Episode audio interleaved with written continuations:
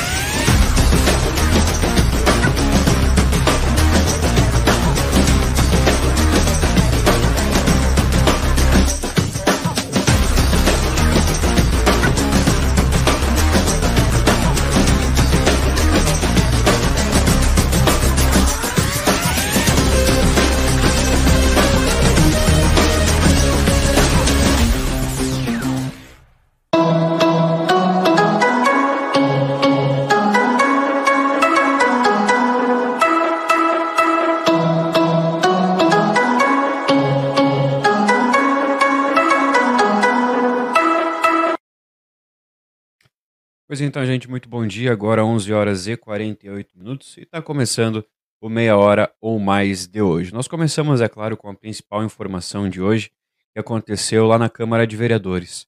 Nós vamos ilustrando aqui com um vídeo né, do momento da votação lá na Câmara de Vereadores e trazendo as informações, porque foi votado é, hoje pela manhã o, foi aceito, na verdade, lá, o pedido de impeachment contra a chefe do Executivo Municipal aqui de Livramento, a prefeita Ana Tarouco, e foi aceito por 10 votos a 6. né? Todos os vereadores votaram, exceto o presidente da Câmara, por isso 16 votos, e por maioria simples o pedido foi aceito. Após isso, foi feito o procedimento de é, com- de formação da comissão que vai fazer o voto, né, que vai é, mediar todas essas esses procedimentos e ficou da seguinte forma: o vereador Aquiles Pires será o responsável, será o presidente desta é, desta parte, também junto com é, Guilherme Gisler, o Chepa, e também é, Gilbert Gisler, perdão, o Chepa, e também com a vereadora Eva Coelho. Então, formado assim, e dentro dos próximos dias, né, dentro de uma, de uma data, vai ser é, feito todos os passos, assim como foi com o ex-prefeito Ico Charopem. Mas a informação que fica, né, foi confirmado então, foi aceito o pedido de impeachment que foi feito por César Medina, um eleitor que foi candidato a vereador em 2020, não se elegeu, mas entrou com esse pedido como eleitor. Nós vamos continuando agora 11 horas e 50 minutos, vamos trazendo as principais informações desta terça-feira, porque amanhã, quarta-feira, acontece a campanha mensal de doação de sangue. Então é muito importante que todo mundo faça a sua parte, né? Acontece então amanhã no Complexo Hospitalar Santa Casa de Misericórdia a realização nesta quarta-feira, dia 20, a partir das 8h30 da manhã, a coleta mensal de sangue. Segundo o comunicado divulgado pela instituição, os tipos sanguíneos mais necessários são os do grupo O, o O positivo e o O negativo, e também os demais grupos, os demais tipos, aliás, negativos, A negativo, AB negativo e B negativo. A coleta é realizada mensalmente e o objetivo é arrecadar 100 bolsas de sangue todos os meses. O, protocolo, o procedimento é realizado em parceria com o Banco de Sangue de Alegrete. Para quem nunca doou e quer doar pela primeira vez, os requisitos são os seguintes: estar em boas condições de saúde, ter entre 16 e 69 anos, desde que a primeira doação tenha sido feita até os 60, é, pesar no mínimo 50 quilos, estar descansado, ter dormido pelo menos 6 horas no último dia, evitar alimentação gordurosa nas quatro horas que antecedem a, a doação. E também apresentar um documento original com foto que permita a identificação de todos, tá bem? Nós vamos continuando também porque tem uma informação muito legal que inclusive repercutiu bastante nas nossas redes sociais, porque três professores da Universidade Federal do Pampa, eles estão figurando na lista dos pesquisadores mais produtivos da América Latina. A notícia soa como a confirmação de um trabalho feito pela instituição que está há 15 anos instalada em Santana do Livramento e cresce com a colocação de profissionais cada vez mais preparados para enfrentar os desafios do mercado de trabalho. Os nomes dos professores Andressa Reine, com 1.166 citações nos últimos cinco anos, é, João Garibaldi, com 562 citações, e Ricardo Alves estão na listas da AD Scientific Index, o site que avalia os melhores cientistas das universidades da América Latina em 2021. O resultado está sendo celebrado tanto pelo docente quanto pelo discente da universidade que já faz parte do cotidiano santanense e moradores de nove de outras nove cidades do estado, onde o campus, é, os campos estão instalados. Criada como instituição multicamp, a, a Unipampa se prepara, assim como outras no Brasil, para o retorno gradual do modelo presencial que deverá ocorrer em 2022. Nós vamos continuando. É uma, uma dúvida que chamou bastante atenção, inclusive, de santanenses que são doble chapas ou uruguaios que possivelmente virão prestigiar eventos na fronteira é a questão do passaporte vacinal, né, do passaporte de vacinação. Ou seja, é, nós conversamos, né, o Murilo Alves conversou com o pessoal da Secretaria Estadual de Saúde e trouxe a resposta. Com a exigência da apresentação do comprovante de vacinação para alguns grupos de atividades no território gaúcho, alguns fronteiriços ficaram preocupados. Isso porque uma considerável parcela da população santanense possui dupla nacionalidade e optou por se vacinar no país vizinho, visto que por lá a campanha de imunização começou bem antes.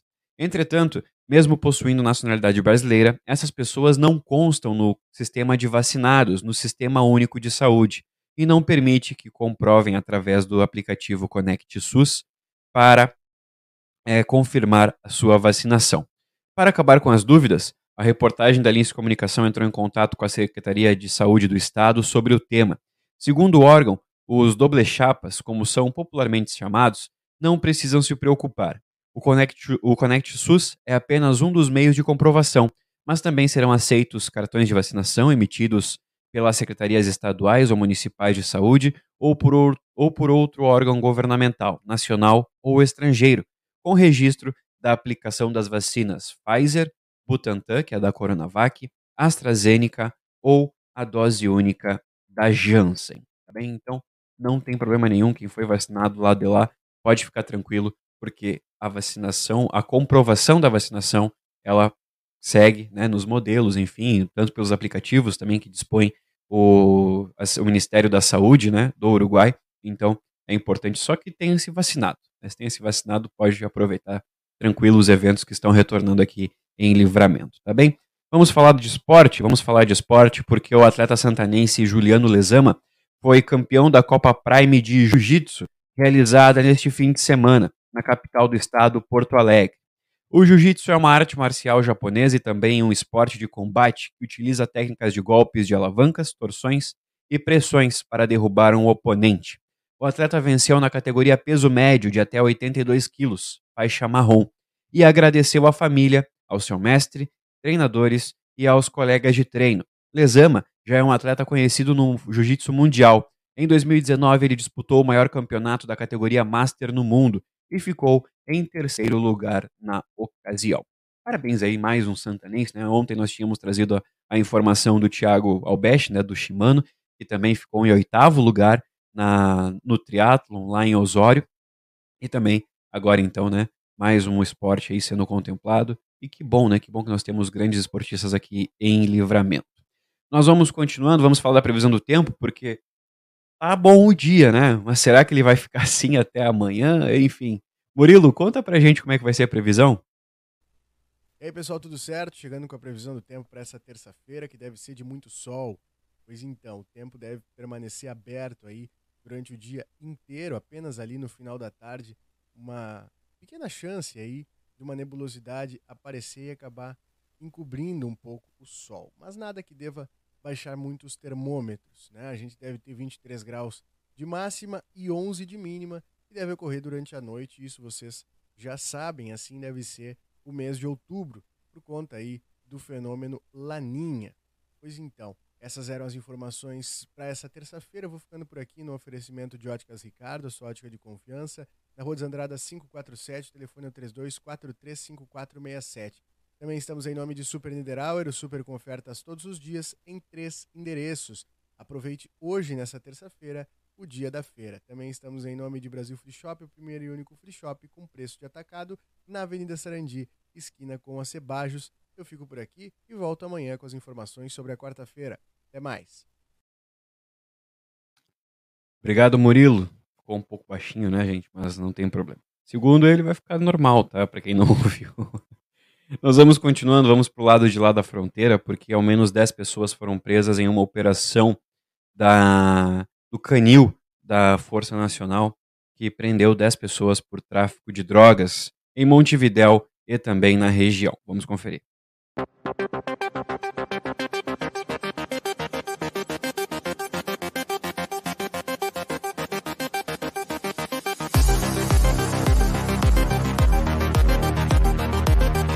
Luego de seis meses y más de investigación, se concretó la operación Canil. Comenzamos en el día de la mañana de hoy, eh, temprano, en la ciudad de Montevideo, en jurisdicción de la sección del 19, con dos allanamientos, de acuerdo a lo que ya teníamos previsto. Eh, se ejecutó la operación en su, eh, conjunto aquí en Florida.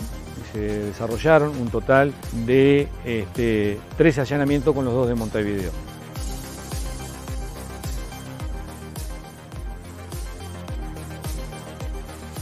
Se concluye con un total de 10 eh, personas detenidas. Ocho mayores, uno de ellos en Montevideo y dos adolescentes aquí en la ciudad de Florida.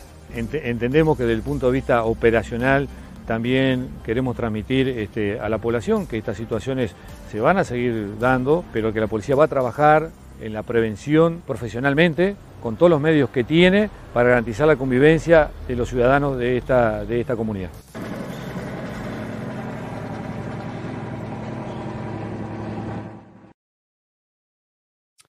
Aí está uma grande operação, e lembrando que essas informações são sempre informações oficiais divulgadas pelo Ministério do Interior, tá certo? Nós vamos continuando, vamos trazer as informações agora do Estado, porque. Do, da região, na verdade, né? Melhor dizendo, porque Dom Pedrito tem uma notícia muito boa, porque faz exatos um ano que não registra ocorrências de homicídio. Os últimos 12 meses sem homicídios consumados devem ser comemorados pela comunidade, assim como deve ser enaltecido também o trabalho das forças de segurança, da Polícia Civil, Brigada Militar, Unidade Prisional, Poder Judiciário e Ministério Público. Merece destaque a queda extremamente positiva no número de homicídios da cidade, que já chegou a registrar 13 casos em 12 meses em anos anteriores, e por isso ressalta a importância do trabalho investigativo e repressivo realizado na identificação e prisão dos autores de crimes. Além do trabalho investigativo da Polícia Civil de Dom Pedrito, é importante salientar que a parceria da Brigada Militar, que exerce importante trabalho, o que contribui para o aumento da sensação de segurança da população e redução dos crimes. Cabe salientar também a rede de proteção social da Prefeitura de Dom Pedrito, através da Secretaria de Trabalho, Desenvolvimento em especial CREAS, que conta com trabalho de profissionais especializados e atendimento de situações ocorridas e também com ações preventivas. Ou seja, Dom Pedrito aí há um ano sem registrar homicídios, né? O que é muito importante também é de se comemorar. E falando de Dom Pedrito, na tarde de ontem, ah, os policiais da Delegacia de Polícia de Dom Pedrito e policiais da Brigada Militar cumpriram mandados de buscas em uma residência no bairro Santa Terezinha, nas proximidades do fórum da cidade, onde prenderam uma jovem natural de Pelotas e apreenderam uma grande quantidade de drogas e objetos utilizados para o tráfico. Com ela, foram apreendidos 22 tijolos de maconha, um tijolo de cocaína e um tijolo de crack. As investigações iniciaram na cidade de Pelotas, onde a Polícia Civil daquela cidade tomou conhecimento de que em uma casa na cidade de Dom Pedrito era utilizada como depósito de entorpecentes. A delegada Jucicleia de Oliveira de Souza representou ao Poder Judiciário por mandado de buscas. Por volta das 16 horas de ontem, a diligência foi cumprida, sendo a jovem de 23 anos de idade flagrada em posse da droga. Ela já possui diversas passagens policiais e foi autuada pelo crime de tráfico de drogas. Nós vamos agora para a região, agora sim, nós vamos falar de Santa Maria, porque em menos de 12 horas, em menos de 12 horas, a... agora sim, outra imagem. Em menos de 12 horas, dois acidentes de trânsito foram registrados em Santa Maria envolvendo cavalos soltos. Em um dos casos, um motorista de 42 anos morreu ao bater a moto que dirigia no animal.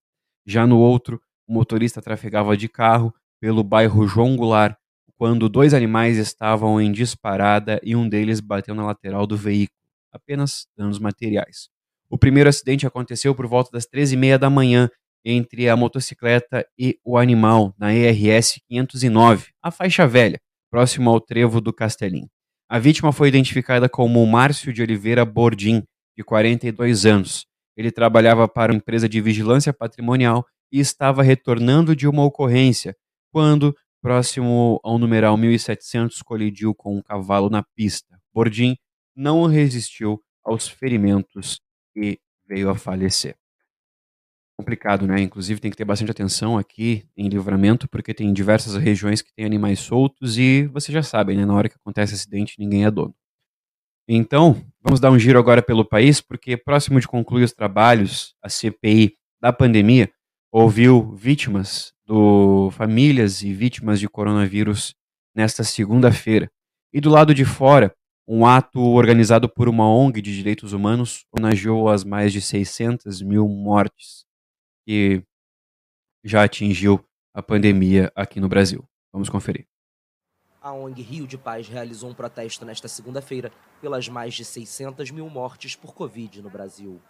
No gramado em frente ao Congresso Nacional em Brasília, foram pendurados 600 lenços brancos em homenagem às vítimas do coronavírus. Quem são os responsáveis por essa tragédia? Onde nós erramos? Não há mínima dúvida que o governo federal tem que ser responsabilizado pelo ocorrido, porque ele minimizou o poder letal do vírus.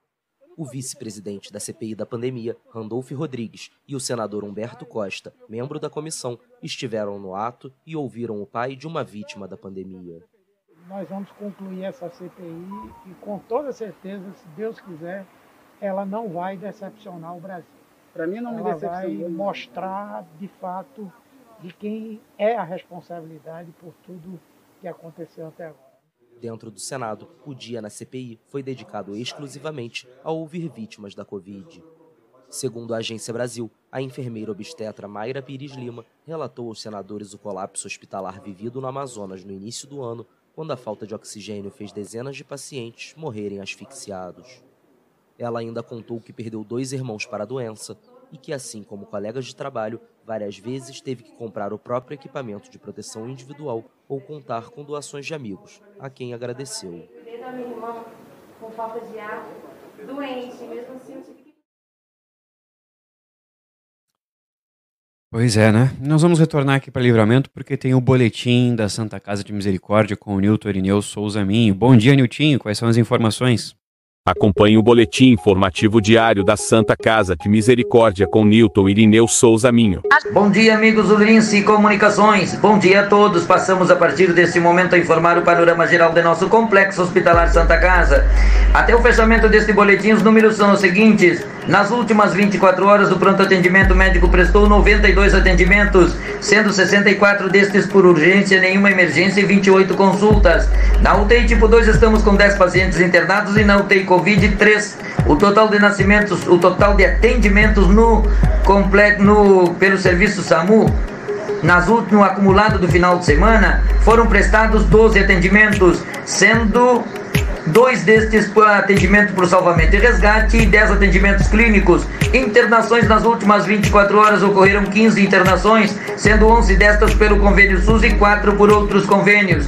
Distribuição de pacientes nas alas do complexo hospitalar temos o seguinte quadro distributivo: na ala 1, 14 pacientes internados, na ala 2, 18, na maternidade 6, na pediatria 6 e na ala de saúde mental 14 pacientes internados. O total de nascimentos nas últimas 24 horas ocorreu um nascimento, sendo um bebê do sexo feminino e não ocorreram óbitos nas últimas 24 horas. Atenção, atenção, toda a comunidade, amanhã é dia de campanha mensal de doação de sangue. Toda pessoa que houver realizado a última doação de sangue, homem há mais de 60 dias, mulher há mais de 90 dias, estará apto a realizar a sua doação de sangue amanhã, dia 20 de outubro de 2021, no ambulatório especializado do Complexo Hospitalar Santa Casa, ao lado da capelinha, das 8h30 às 13 horas. Gestão 2021, transparência, comunicação e resultados, com as informações do panorama geral do Complexo Hospitalar Santa Casa para o Lince Comunicações, Nilton Irineu Souza Minho. Bom dia a todos e até amanhã, amigos. Obrigado, Nilton, pelas informações e até amanhã. E o meia hora de hoje fica por aqui. Agora, meio-dia e oito minutos. Muito obrigado pela audiência cada, é, de cada um de vocês. Fazer um convite. Hoje, às sete horas da noite, aqui no nosso Facebook, também no nosso YouTube, vai estar disponível a transmissão ao vivo do programa Fora de Rota, que é na 93 Mais Líder FM, tá certo? Então, para quem quiser acompanhar, pode acompanhar também aqui pelo Facebook e pelo YouTube, tá bem? Lembrando que nós temos um novo encontro, então, hoje às 7 e, a, e ainda hoje às 21 horas com o Sem Roteiro, com a repercussão dos principais fatos dessa terça-feira, tá certo? O Meia Hora volta amanhã às 11h30 da manhã com os mais com as principais informações da semana, tá certo? Fiquem todos bem, uma boa tarde a todos e até logo mais às 7 horas com a transmissão ao vivo aqui no Facebook, no YouTube da Linha de Comunicação do Fora Derrota, tá bem? Fiquem todos bem. Tchau, tchau.